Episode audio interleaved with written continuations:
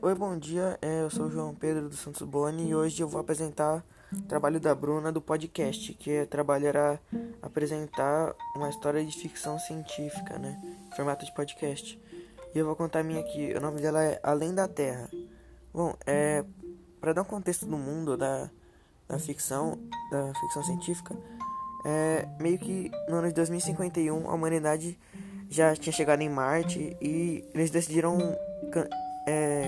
finalmente desistir da expedição, porque eles não tiveram êxito em encontrar uma forma de ter vida lá, de os humanos conseguiram sobreviver lá, né? É, porque não tinha nenhum. Tipo, eles tentaram encontrar coisas como oxigênio, água, só que eles acabaram simplesmente não conseguindo, né? Então eles deixaram a missão de continuar em Marte e desistiram no planeta. É, a única coisa que eles acharam lá de útil, digamos assim, era um mineral que ficava cavernas e tal, que deixava os humanos meio resistentes a, a algumas coisas, né? Meio que deixava os humanos praticamente mais fortes. Bom, esse era o contexto do mundo, né? no meio de tudo isso, no Brasil, é, mais especificamente em São Paulo, dois jovens órfãos de mais ou menos 15 e 16 anos por ali. Um deles chama Marcos e a outra Joline. Eles acabaram é, presenciando um, um, que seria um movimento extraterrestre.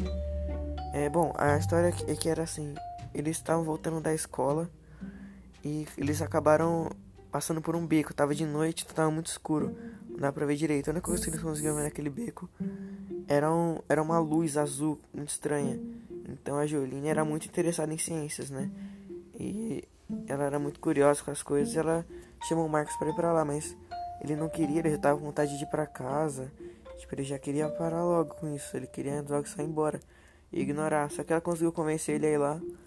E quando eles chegaram mais perto, eles viram que na verdade era um cadáver, que parecia um cadáver. E tinha aquele, aquele metal mineral que eu contei no começo, que eles encontraram em Marte, exposto na barriga dele. Como se estivesse saindo de dentro para fora. Bom, é, o Marcos não entendeu nada porque ele não entendia ciência, ele não, não fazia a menor ideia do que era aquilo, ele ficou muito assustado. Porém, a Juline, ela, como eu disse, ela gostava de ciência, ela estudava sobre o assunto. Ela já havia pesquisado sobre o tal mineral e ela reconheceu que era aquilo, né? E, bom, para contextualizar o que tinha acontecido, aquele cadáver que estava no chão tinha usado demais o material, tipo, o material era usado para ficar forte, então ele provavelmente estava usando para ficar mais forte. Só que ele usou tanto que acabou que veio um destino fatal, né? Bom, é, a Jolene entendeu isso, explicou pro Marcos e ela decidiu, sem pensar duas vezes, pegar uma, uma mineral para recolher amostras, né? E estudar depois. É coisa que não é uma coisa muito inteligente de se fazer ali na hora, mas ela decidiu fazer. Quando ela se aproximou para tocar no material, na hora apareceu atrás deles o que seria uma espécie de fenda. É, os dois não entenderam muito bem, é, mas era como se fosse um portal. E daquele, dentro daquele portal saíram dois seres que eles nunca tinham vistos.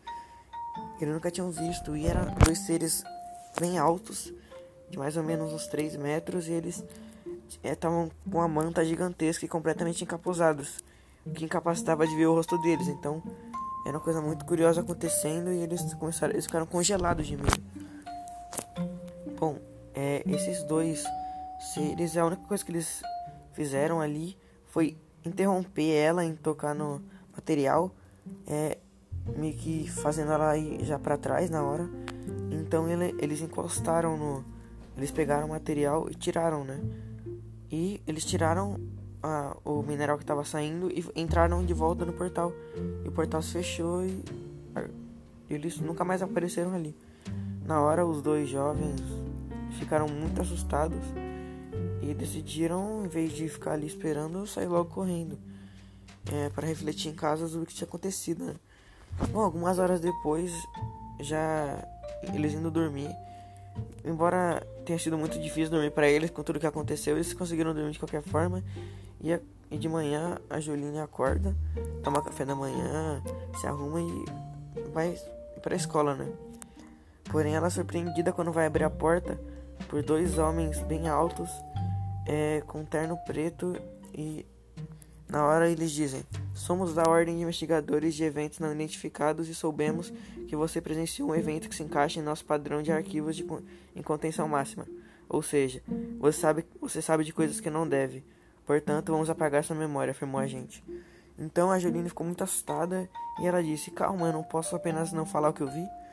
É bom, então eles falaram. O homem falou: Como teríamos certeza de que não espalharia? É, ela disse: Mas. E eles disse sem palavras. Sem mais palavras, diz o agente. Então a gente aponta a arma que supostamente apagaria a memória dela. E surpreendentemente a arma não funciona. A arma, tipo, ela sempre funciona e agora ela não tinha funcionado com a Jolene, especificamente com ela. Então quando eles percebem, eles ficam muito surpresos, né? Então o agente do lado disse: Então teremos que matá-la. Porém, aquilo estava fora dos códigos de ética do, do, dos agentes. Então eles não sabem o que fazer no início, mas depois eles decidem, é, eles decidem dizer algo para Junine. É, então, a arma não funcionou em você, então você terá que vir conosco. Então ela, então como eles estavam armados, ela decide apenas aceitar que eles têm, que ela tem que ir com eles. Então elas entram numa espécie de van preta e elas e ela entra lá. Surpreendentemente, quando ela entra lá, quem tá lá é o Marcos, sim, o Marcos, ele tá lá e eles se abraçam, eles meio que comemoram por estarem vivos, né? Porque a mesma situação aconteceu com os dois. E surpreendentemente os dois deram errado o aparelho, o aparelho. Então é, eles entram no, no, no, na van e eles vão para algum lugar misterioso. Algumas horas depois, quando eles chegaram, é, eles tentaram perguntar várias vezes o que estava acontecendo, mas os dois agentes apenas dirigiam o carro e, e, e não nem esboçavam reação sobre o que eles perguntavam. Mas quando eles chegaram, eles chegaram no que seria uma espécie de base militar, só que muito mais protegida e de difícil acesso, pelo que parecia, né? Olhando. Bom, eles chegaram lá, eles saíram do carro e os homens pediram para eles acompanharem, né? E quando eles chegaram lá, uma coisa que apa apareceu uma mulher que se dizia, que se dizia chefe do, do local, né? Da, da, da tal ordem, né? E ela decide explicar para eles. Bom, ela, ela diz: Essa é uma ordem, é uma organização que protege os humanos de todos os tipos de eventos incompreendidos e que pode vir a acabar com o planeta. Isso inclui alguns aliens extremamente perigosos que se alimentam de planetas e que, se, se os humanos tivessem conhecimento disso, algo horrível podia acontecer. Bom, o que ela está dizendo é que em vários locais, vários planetas, quando os, os humanos descobriam esses tais seres que comiam planetas, acabavam que eles entravam em uma espécie de guerra civil é, para tomar conta do poder. E essa agência, ela cobria tudo isso para os humanos não saberem do nada que está acontecendo. E aqueles dois seres encapuçados que apareceram, de acordo com, de acordo com aquela moça, eram seres é, que trabalhavam para os seres mais fortes para recolher todo tipo de material para deixar eles mais fortes então, eles não. Só que eles eram dois jovens e eles poderiam contar pra qualquer pessoa, né? É criar uma reação em cadeia e meio que a humanidade saber. Bom. É, diante de tudo isso, como aquela arma não funcionou, eles tinham uma única escolha. É, dizer para os dois jovens, Marco e a Joline. Eles falaram: ou vocês escolhem morrer aqui mesmo, ou se tornam agentes dessa dessa ordem protegendo a humanidade. Pois se vocês é, saírem daqui sem fazer parte de, no, de nós, vocês automaticamente poderiam contar para as pessoas. É isso que ele, era isso que ela diz, como eu já havia, havia dito. Então, como eles são órfãos, eles não têm muitos amigos, eles são muito amigos.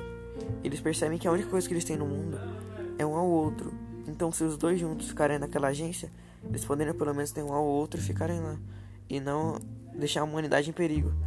Então os dois compreendem e decidem começar a fazer parte da, da tal ordem.